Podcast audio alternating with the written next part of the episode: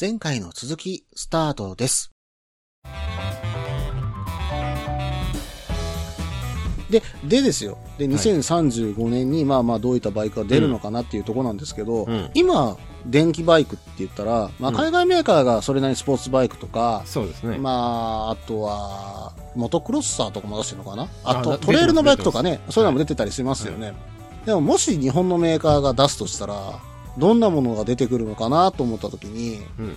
ほら、今、ネオクラシックブームじゃないですか。ああ、はいはいはい。もしかしてですよ、はい。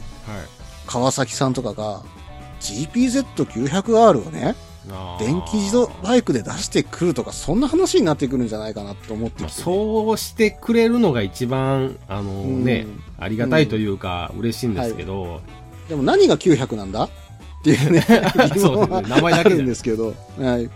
まあ、もしくはね、あの、今の現行の刀も、うん。あれが電動化して出てくるかもしれないし、でフルカールにしてもね、やっぱり今の R1 とか、ZX10R に変わるようなうん。何かが出てくるでしょうからね。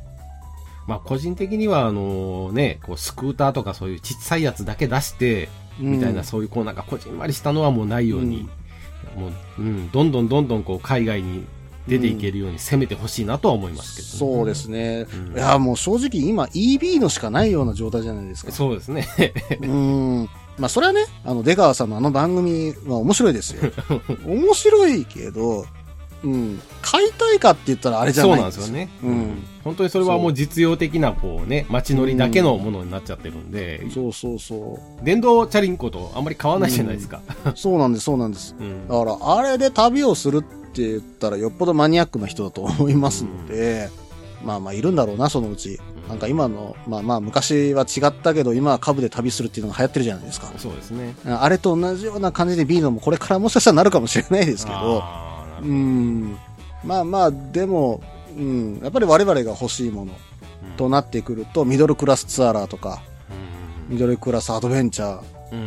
うん。ね？そうですね。うん、まあもしくは、まあ、ミドルクラス SS ネイキッド、当然ビッグネイキッドとか、あの辺がね、うん。うん。やっぱ出てほしいじゃないそうですすね。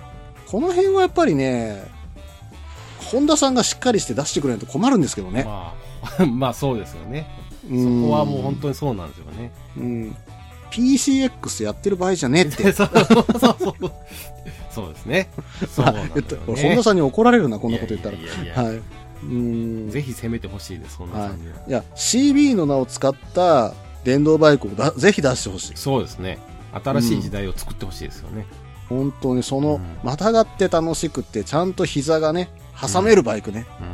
うん。うん。そう本。当にそれを楽しみに待ってますよ。はい。うん。まあ、ガソリン車がなくなるのは悲しいけども、うんそれでも電動車に対してそういう未来を描いてほしい。うん。新しい楽しみをね。うん。はい。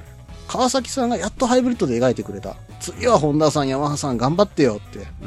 うん。うん、鈴木さんちょっと違うとこ行くかもしれないけど。うん。意外に、意外に鈴木がポロッと出してきたものが良かったりするしたい。いや、でももしかしたら大外れするかもしれないよ。どっちかですからね、鈴木さんは。はい。まあ、変態的な電動バイクとか出さなきゃいいけどな、本当に怖いですからね、鈴木さんは。はい。タコクロさん的にはどうなんですか？その2030年中頃にどんなバイクが？私はね、今考えているのは、おそらくやっぱりね、ミニバイクから入ってくるんだろうなっていう感覚はしてます。うん、で、うん、やっぱりホンダさんに大きなバイクを出してほしいっていうのは正直本音ではあるんだけども、うんまずはやっぱり株かなんかから来るんじゃないかなと。うんまあ、そうですね。うんまあ、ベターですよね。ね、ベターなところから来るんじゃないのかなと思います。ただ、川崎さんがあのハイブリッドを用意してて、うん。で、あれで終わるとは思えないんですよね、川崎さんが。うん。うん。やっぱりああいうレーサーレプリカとか、そういう尖ったことをするというのは、川崎さんがね、なんか電動の SS とか隠したもの作ってんじゃないのかなと思うんですけどね。うん。それは十分ありますよね。うん。ありますよね。ありますまね。うんあ、新たな忍者っていうことで一発フラッグシップを持ってきそうな気はするんですよね。うん。それは十分可能性あると思いますね。はい。H2 の次が電動かもしれないし、うん。そこがなんか狙ってくんじゃないのかな。もしくはね、ヤマハさんはやっぱり昔はツーストのヤマハと言われてたぐらいじゃないですか。うんでも、ちょっとフォーストのヤマハってイメージが湧かないっていう人たちに対して、バチンとこう電気でね何か持ってくるっていうイメージもあるんじゃないかな。そこをね、予想すると、ね、今のディーン・ウィズ・ホイールでしたっけ？あの、前、うん。フロントね、二輪のうん。バイクに組み合わせて、こう、持ってくるんじゃないかなと思うんですよね。あうん。ヤマハさんはやっぱそっちでいろんな方向を多角的に作っていくような気はするんですよね。ーうんうんうん。あ、でも、ちょっと興味あるのはやっぱその川崎さんがどんなハイブリッドバイクを出すのかっていうのはあるんだけども、やっぱり忍者の名を冠したフラッグシップが絶対出ると思うんだよねっていうのが、うん、僕の、うん、35年の予想です。うん。まあ、どっぷり今川崎にはまってますからね、私も。まあまあでもほら新幹線作ったりしてるメーカーですからそういう あの電気で動くものはいに抵抗はないんじゃないかなというふうには思いますよね。そうですよね。うん高圧ができるんだからね。うんなんか高圧電流使えば、バッテリーにドカンって電気入れることも可能らしいですね。ああそうですねあの、うん可能は可能ですね。ただバッテリーがどれぐらいの寿命になるかわからないって言ってましたけど。まあでもそんなところをつね、まあそれの技術じゃないかもしれないけど、なんかそういうバッテリーに関しても何か案を出してくるんじゃないかなとは思うんですけどね。うん、ただ忍者の名は絶対なくなりませんからね。うんそうですね。うん、おそらくなくならない。はい。で、ライムグリーンもなくならない。う んまあそれはなくならないでしょう。まあ私ライムグリーンの川崎乗ったことないんですけど、青だけどね。青ですけどね。はい。はい。はい。はい。まあ出てくるのは、私は予想はもう必ずそれは出るんじゃないかと思いました。はい。はい。それではちょっと次のテーマいってみましょうか。はい。じゃあ2035年頃に新しいバイクはまあまあこんな感じでいろんなのを二人は思ってますと。はい。じゃあ次に2045年、さらにそこから10年経った時に、はい。どんなバイクライフになってると思いますかとはい。いったところなんですね。はい。ケンさんどう思います？このさらに10年。新車がまあもうそこで電動化なって10年経った後って。そうですね。うんこれ。ね、あのーまあ、えー2045年ぐらいっていうと、今からはい24、5年後になっちゃうんですけど、そうですね。はい。まあ、まずこれで、この、えー話を聞いたときに思ったのが、一つは、はい。えー25年あればすごい進化をするだろうなはい。うん。うんいう、まあ、ほら、えっ、と、我々で言うとまだ、えーガラケーの時代でしたから、はいしかも土初期の頃ですからね。そうですね。はい。うん。それが今やこんなね、もうパソコンみたいなこうスマホになってるっていう部分と、うんえー自分が25歳年を取った時に、まあ、はいいくつなんだろううん。と考えるともう70超えてるんですけどね。そうですね。うん。で、この2つを合わせ持って考えて、どんなバイク、が出てきて、どんなバイクライフになってるかっていう、はいまあ、予想とお願望なんですけどね。はい。えー今、ほら、えーうんうんまあ、電気 EV 化とともに、うんまあ、よく言われるのが、えー AI っていうですね、うん。人工知能っていうことですよね。でそれが、まあえーまあ、どこまでが人工知能かっていうのがわからないんですけど、えーまあ、去年、昨年出た、発表されたホンダの、まあ、転ばないバイクじゃないんですけど、ああ、はいはいはいははい。い。低速で走ってる時は、えーこけることがない、うん。自立して走れるバイクはい。っていうの、ああいうのがもっと進化してるのかなと。あの、NC でなんか出てきてたやつですよね。そうです、そうですそう。あの、なんか、後ろ、前歩いてたら後ろから。バイクがついてきた人が、ってやつ。人が前歩いてたら後ろからはいバイクが、あのはい、とことことことこ、あの、こけずに勝手に歩いてついて、歩いていうか走ってついてくるっていうね。ね。はい。あれは、あのーまあ、いろんなその、機能を使って、うんえーまあ、時速何キロだったかなえっ、と、15キロかなんか以下だと、うんそれがはい作動しだして、まあ、こけることがないと、なるほどうんね。いう機能なんですけど、まあ、そういったものがもっと進化して、うんえー人間が、えーエラーを起こしたとき、まあ、簡単に言うと、うん操作ミスをしたときうに、ん。えーまあ、バイクが介入をしてくると。はいはいはいはい。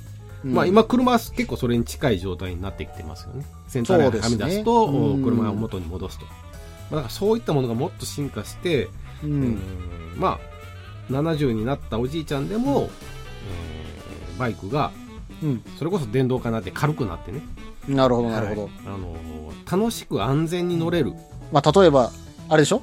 シニアカー並みに安全に乗れるバイクってこと そうそうそうそうそう。今でいうシニアカーが、もっとスピードが出て、うん。バイクという形で、えー安全に乗れる。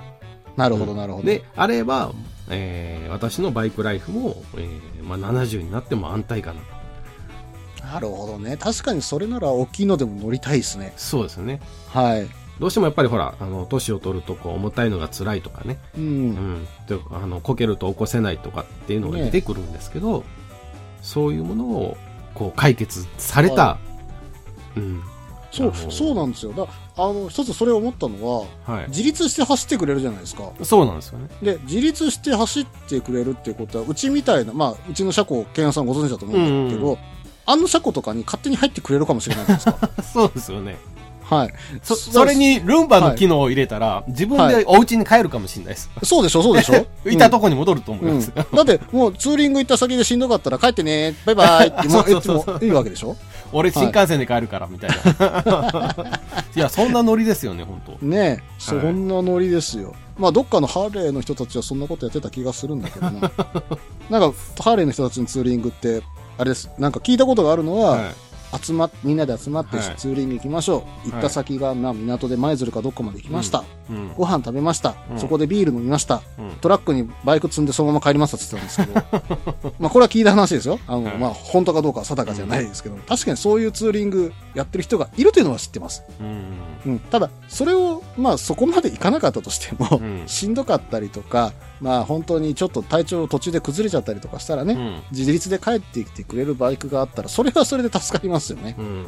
本当に。それはでもいいことだと思うんだけどなうん。事故るよりいいですよね。無理して走るより。ね。うんうん。なるほど、なるほど。わかりました。私の予想言っていいですか？はい。私ね、極論で考えてみました。お二つの極論を考えてみました。はい。はい。一つは、例えば2035年に出てきたバイクがうん。めちゃめちゃ高かった。うん。庶民に手が出ません。まあ、可能性はありますよね。ね。うん。で、2045年になりました。うん。みんな新車が買えません。うん。その時にどうなるか。過去のキューバみたいになるんじゃないですか？このキューバ？うん。ご存知ですか？去年ぐらいまでね、はいアメ車が、はい1960年代ぐらいのアメ車が一番新しいと言われてた時代ですよ。はい。そんなキューバですよ。はい。1990年ぐらいのバイクが一番新しいぐらい、まあ今2010年ぐらいのバイクが一番新しいとはい。言いながら乗ってる世界がそこにはあるんじゃないかなと。あすればガソリンスタンドは減らない。そうした中で、えーバイガソリン車が直しながら直しながら生き続けている。ーそれ結構日本、日本的の意は結構世界に置いていかれてる状態にはなってるんじゃないですか。あの、世界の国から、あの、すべてにそっぽを向かれた世界というね。そういう世界を想像してみたら、キューバだなと思ったんですよね。ああ、なるほど。確かに極端、極端ですうん。はい極論で言うとね。極論でいやそうなると、そうなると今の忍者、ケンヤソンの V ストロームが最新型で20年後もいるかもしれないですよ。なるほどね。そうすると、まだまだガソリンがあるぞみんなでガソリン車乗ろうっていう話になるかもしれないじゃないですか。ああ。もうガソリンも売れなくて安くなってるかもしれないですからね。そうそうそう。するとトヨタは潰れ、ホンダは潰れ、うんとんでもないことになるかもしれませんけども。はあ修理工場が世の中で一番偉いところになるみたいなね。頑固親父の修理工場が一番偉いところにあ、そうそうそう、そうそうです。頑固親父の修理工場兼中古車やね。ああ、なるほどね。俺はこのバイクしか売らねえっていう。あこのバイクしか直せねえとか、そのぐらいのね。はい。そういう親父がやった中古車屋が、もしかしたら日本一になってるかもしれない。それが一つの極論ですね。もう本当の極論。はい。うんもう一つの極論は、はい。ガソリンスタンドが役になくなってしまうんじゃないかなと。ああ、はい。そう。そう考えたときに、うん電動車と言われてる部類で残ってくるのって言ったら、やっぱり電気関係だけハイブリッドっていうのは残らなくなるんじゃないかなと思ったんですね。うんうんこれはね、私ちょっとあり得る世界だと思ってていや、、それはあり得るでしょうね。はい。うん。あの、バイクもそういう、まあ、ライフになってきたとしたら、はい。うん、もうガソリンスタンド今ですらね、あの、ピークの半分ですからね。うんで、その状態の中で、これだけの供給量が減ってしまって、法律が変わらずに必ず人が一人いるっていうガソリンスタンドを作らなければいけない。うんしかもあれだけののあの設備が絶対にいるってなってしまったら、うん、それはガス、持たないですよねそう、持たないですよ。うんどこも持たないと思います。そうなると、やっぱりほぼほぼ電動化してきてる世界になってるんじゃないのかなと。うん。うん。ううんん。まあまあ、それでね、あの、食いぶち亡くなる人たちも当然出てくるとは思うんですけども、うん。まあでもこれは時代の変化でや、ね。ね。まあ、しょうがないって言ったらしょうがないかもしれないけども、それに合わせてこう、スタイルを変えていくしかね、手はないことにはなるんですが、ただ、そうなってくると、もうやっぱりね、ガソリンは、うんなくなってしまう、今も可能性はもう非常に高いですよね。販売としては、例えばホームセンターのあのファファラフィン油みたいなね、うん感じでしか売ってないみたいなうんものになってしまうかもしれない。うんじゃあ趣味で乗る昔のガソリン車っていうのは、全部そのホームセンターで買った燃料だけで走ってる世界になってるかもしれない。可能性は本当はありますよ、それは。ありますよね。そうするとインフラがないんだから、基本的には遠くに行けなくなる。うんじゃあ遠くに行ける設備としてはもう電、そういったものが、電気が、設置されている世界になってきて、まあ、そこで充電する時間を待つことを楽しみにする。うん。人たちも出てくるかもしれないし、で、そこで何を楽しんでいるのか、うん。そこに新たな趣味の世界ができているんじゃないのかなと思うんですよ。うん。うん。まあ、例えばそれがカフェだったり、キャンプだったりするのが今の世界かもしれないけども、うんそれにプラスアルファして付随して、もっとその間を楽しもうっていうのが出てくるかもしれない。うんそれはそうですよね。ううんん。だからこの間あの黒川さんと私スペシャル放送でお話ししてた、バイク掛け合わせて何かっていうのが、うんこれから新しいことができるかもしれないよっていうのを言ってたじゃないですか。で、それが何かしらのヒントになって新しいビジネスができるかもしれないなと。うんうん。本当にこれから変わってくるんだろうなっていう。まあ、キャンプ、本当にあとは、今です、い今でそれはそうですもんね。うんそういう多様化してますもんね。その多様化がさらに進む。で、新たな趣味が出てくる。うんうん。バイクってそういうあるものだっていうことに変化していくんだろうなとは思います。ううんん。本当に、これは極論というよりは、もうほぼほぼ僕は電動化すると思ってて、うんうん僕の考えが極端なのかもしれないけども、そういう世界に、その2045年ぐらいにはなってるんじゃないのかな、うんというふうに思ったんですね。ううんん。まあそんな時にね、そのバッテリーを充電してる、うん、場所でカフェでもやりたいなとは思いますけどね。いいですね。うん。ところどころに点在して今のうち作り始めたらね、そうですね。うん、いいかもしれないですね。うん本当に。まあでも確実に、えー電気で走るバイクうんっていうのはもう確実にやってくるので、はい。はい、それがまあバッテリーで走るのか水素で走るのか何で走るのか分かんないですけど、そうですね。確実に電動バイクっていうのはもう避けて通れない、うん、絶対来ますから、はい。まあ、これがひっくり返るとなるとね、よっぽどアメリカとかイギリスが反対しない限りないですからね。ないですね、はい。これはもうまずありえないことですからね。うん。まあ、それでガソリンだけがダブつくんだろうなとも思うしね、石油の話で。その辺はね、ね。アップライドの方で撮ってるんで、あとは、編集の方。そう。そう、アップライドさん、いつ次の 公開するんですか？はいせはいい、せい、えい、はいせい、7、もう、頑張ります。よろしくお願いします。制作中です。はい。はい、よろしくお願いします。はい。はい。ということでね、ここまであの、脱ガソリン、まあ、脱ガソリン車かな？についてお話をしてきました。ケイヤさん、こんな感じで話してきましたけど、どんな感じ、どんな感想を受けました？そうですね。うんやっぱりでも、あの、本当に、えーね、その電気っていうのはもう目の前に来てるので、はい。はい。これをもっと、あのね、あの皆さんもこう乗ってもらったりしてほしいなと。まあまあ僕もそのテスラ乗ったりとかいろいろしてるんですけど、はい。まあね、あのー今年できたら、あのーね、二人で、あの、ね、こんなコロナの状況なんでどうなるかわかんないですけど、はい。タクさんと二人で、えーはいなんかそういう電動バイクを乗りに行く、はい乗りに行って、はいそ。の感想をまたこうね、はい話せる続編がはい。できたらいいかなと。ですね。はいそれちょっとやってみたかったですね。あの、実はこの間ね、はい。ライブワイヤー見に行こうとしたんですよ。はい。んで、で、まあまあ、またがれたらいいなとぐらいの感じだったんですけども、今まだそんなに台数も入ってなくてね、はい。あの、店1店舗に1日いるだけが限界で、どんどん今キャラバンで回ってるっていうような状況ですから、まあ来年あたり、いろいろとね、電動バイク入ってくると思うんでね、はい。ちょっとそこでね、試乗はしてみたいです。はい。借りて乗りましょ乗りましょう、乗りましう。ょう。はい。本当に。でね、皆さんにそれをまた伝えれる機会があればいいかなと思います。そうですね。その時はまたうちの番組出てくれますか？もちろん、あの、バイクの和さんで、あの、乗りに行きましょう。はい。はい わかりました。はいいや、もう完全に準レギュラーじゃないですか。はい。ありがとうございます。えー、とんでもないです。ありがとうございます。まあ、あの、私の感想としてもですね、やっぱりちょっと、うんと、電気自動車という、あ、電気自動車というか、電気バイクというものに、抵抗を持たれた方って結構いると思うんですよ。そうですよね。最初やっぱ聞くと、え？ってなりますよね。えーうんで、ガソリン車じゃないと、みたいなふうに思ってるところもあると思うんです。私も正直その口でした。うん。ただ、乗ってみないまで、まあ乗ってみてからそれを判断してもいいんじゃないかと。う。うんん。で、それがダメかいいものかっていうのは、その時に乗ってみないとわからないですからね。そうですね。うん。はいで、その時に、ダメだったらダメで旧車を愛せばいいし、うん。うん。で逆に、あの、良ければ電動バイクにどんどんと、あの、乗り換えてもいいしとうん。思いますんでね。うんエンジンもいいし、モーターもいいんですよ。結局のと。ころ。はいうん。だから、新たなバイクライフが始まると思って、電動バイクにはね、皆さん挑戦してもらえればと思います。はい。はい。ということでね、えーここまで話してきました。ケンヤさん、最後までお付き合いいただいてありがとうございます。ありがとうございます。はい。ぜひ、あの、次回もね、えートークさせてください。よろしくお願いしはい。こます。ちらこそよろしくお願いいたします。はい。えーそれではね、新年一発目。これがね、今年初めての放送だったんですけども、皆さんいかがだったでしょうか？それではね、次回はね、通常放送となりますんで、それまでお待ちください。今日はケンさんどうもありがとうございました。ありありがとうございました。皆さんありがとうございました。がとうございました。失礼いたします。失礼します。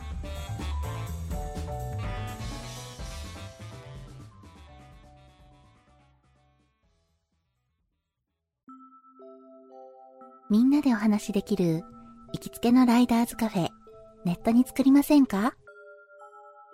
バイク系雑談番組、アットみずき。この番組は、プレゼンターの私、みずきがお話しするだけでなく、リスナーの皆さんにもコメントで参加していただき、バイクに関するお話をしていく、インタラクティブ型バイク系雑談番組です。近況やお題から始まった話が、どんな話につながるのかは参加する皆さん次第。アットみずきは毎週木曜日21時からツイキャスにて放送中。番組の詳細や過去放送の情報はひらがなでアットみずきと入力してウェブで検索。皆さんとお話しできるのを楽しみにお待ちしています。